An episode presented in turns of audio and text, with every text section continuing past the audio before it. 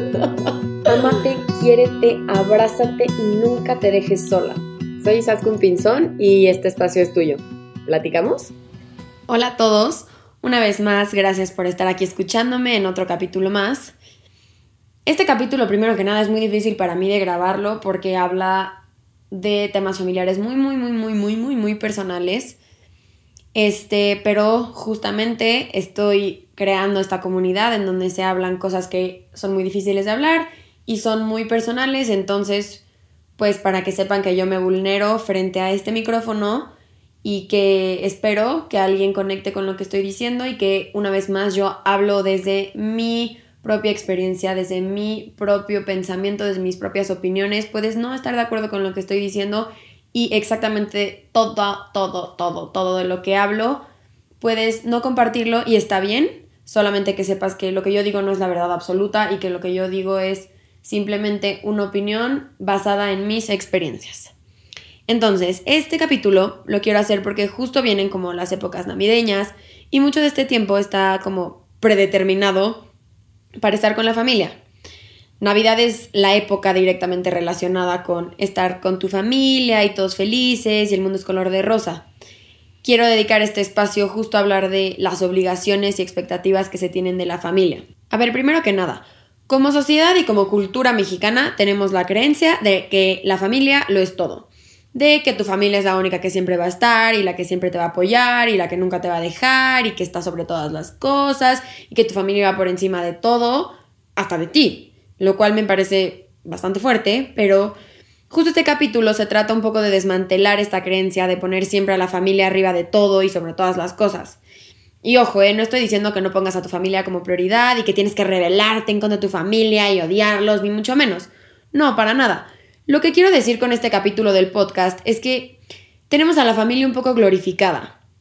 Pensamos que por el simple hecho de que alguien sea de tu familia, significa que no te va a lastimar y que por ser de tu sangre va a ser tu mejor amigo y aliado y pues pues no, a veces eso no pasa.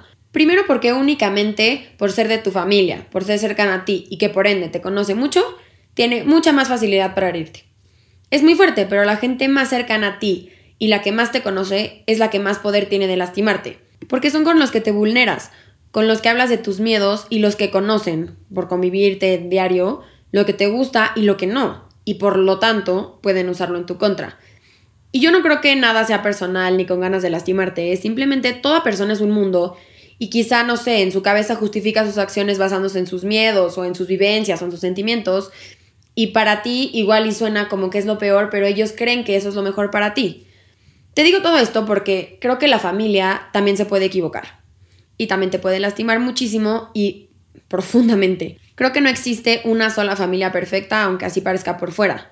Es más, yo creo que tristemente, pues no sé si tan tristemente, ¿verdad? Pero creo que son más las familias con problemas que las que no.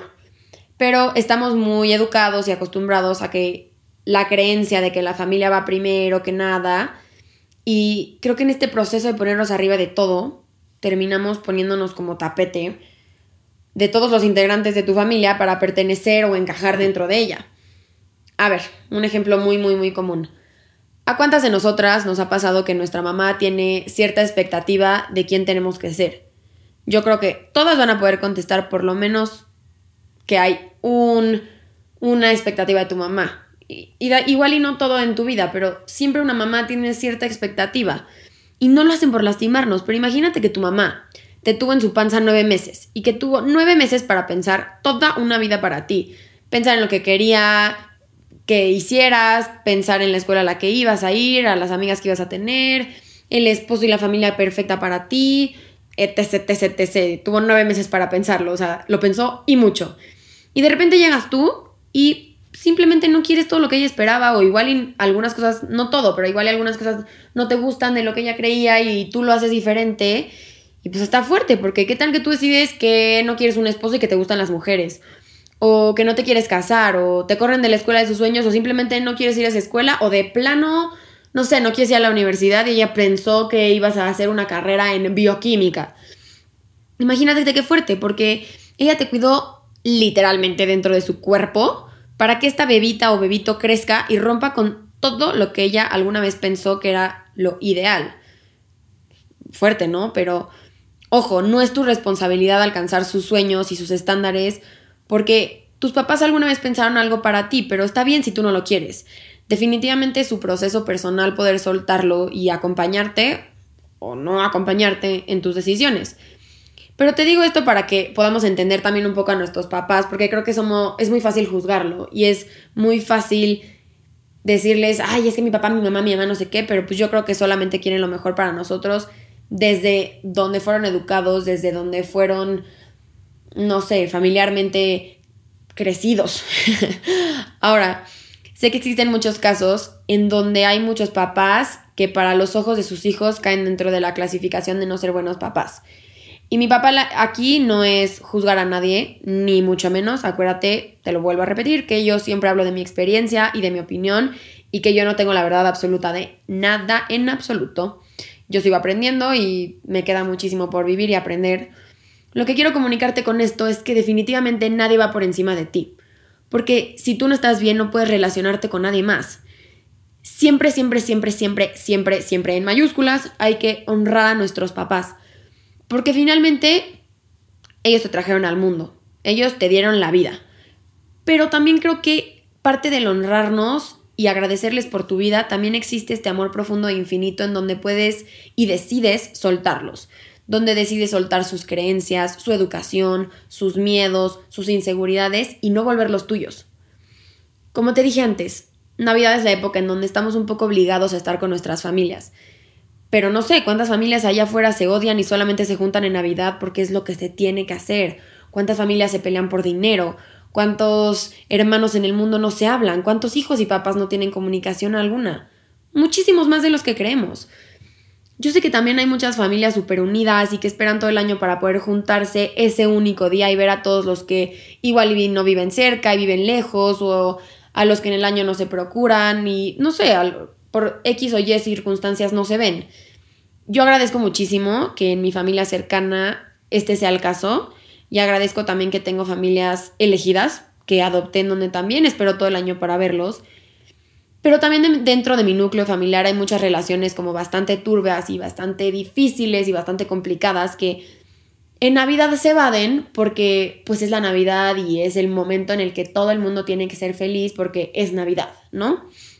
A lo que voy con todo esto es que es muy difícil romper con esta dinámica, porque siempre nos enseñaron que la familia lo es todo y romper el lazo y las obligaciones con tu familia puede traer mucha culpa, puede traer mucho miedo y mucha crítica de afuera porque es Navidad, porque es tu familia, porque no te puedes pelear con tu mamá porque es tu mamá.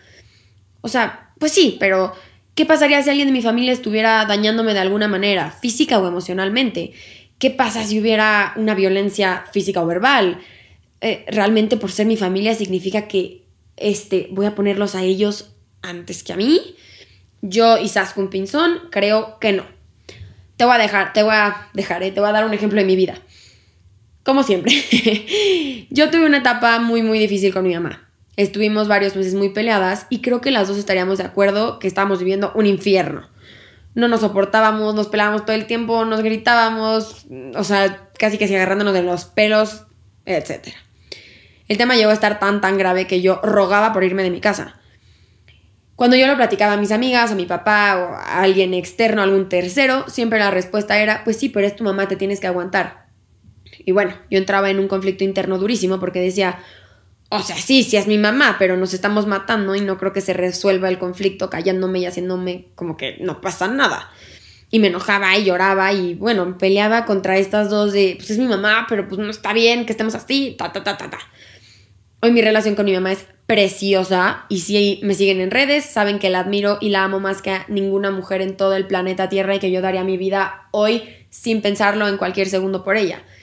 Pero para yo llegar a este punto, para yo llegar a tener esta relación increíble con ella, tuve que romper de tajo la relación que teníamos antes. Tuvimos que pelearnos y matarnos y gritarnos para fracturar tanto nuestro vínculo que se tuvo que romper. se tuvo que romper y tuvo que no haber relación. Este, una vez que este se rompió, que pensamos que no nos íbamos a volver a hablar en la vida, fue que pudimos construir desde cero nuestra relación. Fue que pudimos volver a plantar nuestros cimientos, fue que volvimos a poder plantar estas raíces, fue que pudimos hablar sin gritarnos y matarnos. Y fue cuando entonces pudimos crear lo que hoy somos ella y yo. Otro ejemplo de mi vida, mi papá. a mis dos papás quiero que sepan que todo lo que estoy diciendo lo digo desde el amor más profundo que les tengo. Son mis dos maestros más grandes y los honro y amo por todo lo que me han enseñado y nada de lo que digo es con afán de lastimarlos, simplemente es con afán de crecer como comunidad. Así que una disculpa si los estoy lastimando. Eh, confío y creo que saben que nada de esto es en plan ataque hacia ustedes, es una, en plan un platicando mi crecimiento con ustedes. Bueno, en mi familia decimos que mi papá es Bruce Banner, porque sabemos que dentro de él vive un Hulk que sale cuando se enoja y que lo hace un poco perder la cabeza. Pero bueno, mi papá tiene a este Hulk que cuando sale a todos nos da bastante miedo. El punto es que varias veces nos ha tocado él y a mí discutir muy fuerte, porque cuando Hulk sale, mi papá pierde la cabeza y muchas veces dice, sí, lo siento papá, pero muchas veces dice cosas que no quiere decir, pero que finalmente terminan siendo muy, muy, muy hirientes. Desde chiquita yo aprendí a callarme ya que no tenía que contestar, ya que no tenía que defenderme porque mi papá era así. Pero hoy este trabajo ha sido de los más fuertes porque uno, primero tuve que aprender a no tenerle miedo, a no callarme, a no hacerme chiquita. Y dos, tuve que aprender a que no puedo dejar que nadie me hable. Así nadie me falta el respeto. Porque finalmente, si yo acepto este trato con mi familia y lo normalizo, y digo, ah, pues es que él es así, después puedo llegar a aceptarlo con mi pareja y aceptar algo que no quiero para nada, o igual y no con mi pareja, igual y con una amiga, y, creer que eso es normal. Y no lo es. Repito, mis dos papás han sido maestros en cuanto a aprender a poner límites, y sé que soy lo que más adoran en este planeta, espero mamá, papá que lo sepan, pero ellos también son personas y también se equivocan. Y está bien, porque es válido, pero también es válido que yo necesite poner límites. También es válido que yo reconozca esto que no me gusta para poder detenerlo en mi círculo cercano y no aceptarlo a ninguna persona fuera de él y poder, no sé, crear con una persona nueva un vínculo y poder serlos parte de mi círculo cercano, pero desde este entendimiento de que no hay nadie que me lastime si yo no lo permito, ¿no? Confío ciegamente en que nuestra familia siempre viene a ser de los maestros más grandes. Porque si tú aprendes a poner límites sanos, sanos, sanos con las personas que te dieron la vida, vas a poder poner límites en tu vida y por ende tener relaciones mucho más honestas y puras y sanas con alguien más. Y ojo, énfasis con la palabra sanos, porque el aprender a poner límites sanos y saber comunicar cómo poner estos límites hace toda la diferencia, porque saber decir esto no me gusta, saber identificar conductas que no te parecen, te permite conocerlas, identificarlas y por lo tanto detenerlas y no repetirlas con alguien más, ¿no? Repito una vez más, la persona enfrente solamente es un espejo de lo que necesitas trabajar.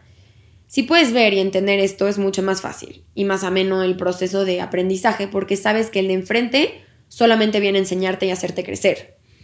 Ahora, entendiendo esto, también viene de la, de la mano, de la, de la mano lo mágico de la familia bajo el entendimiento de que ellos son los mayores maestros, uno, podemos agradecerles por venir a enseñarnos y ayudarnos a crecer, porque si son maestros, pues está padre, ¿no? Porque es saber, ok, vienes a enseñarme y vengo a aprender de ti. Este, y dos, podemos disfrutarlos mucho más y desde un lugar que yo creo que da mucha paz, ¿no? Yo creo que mi familia para mí, no, no creo. Yo sé que mi familia para mí es lo más sagrado que hay.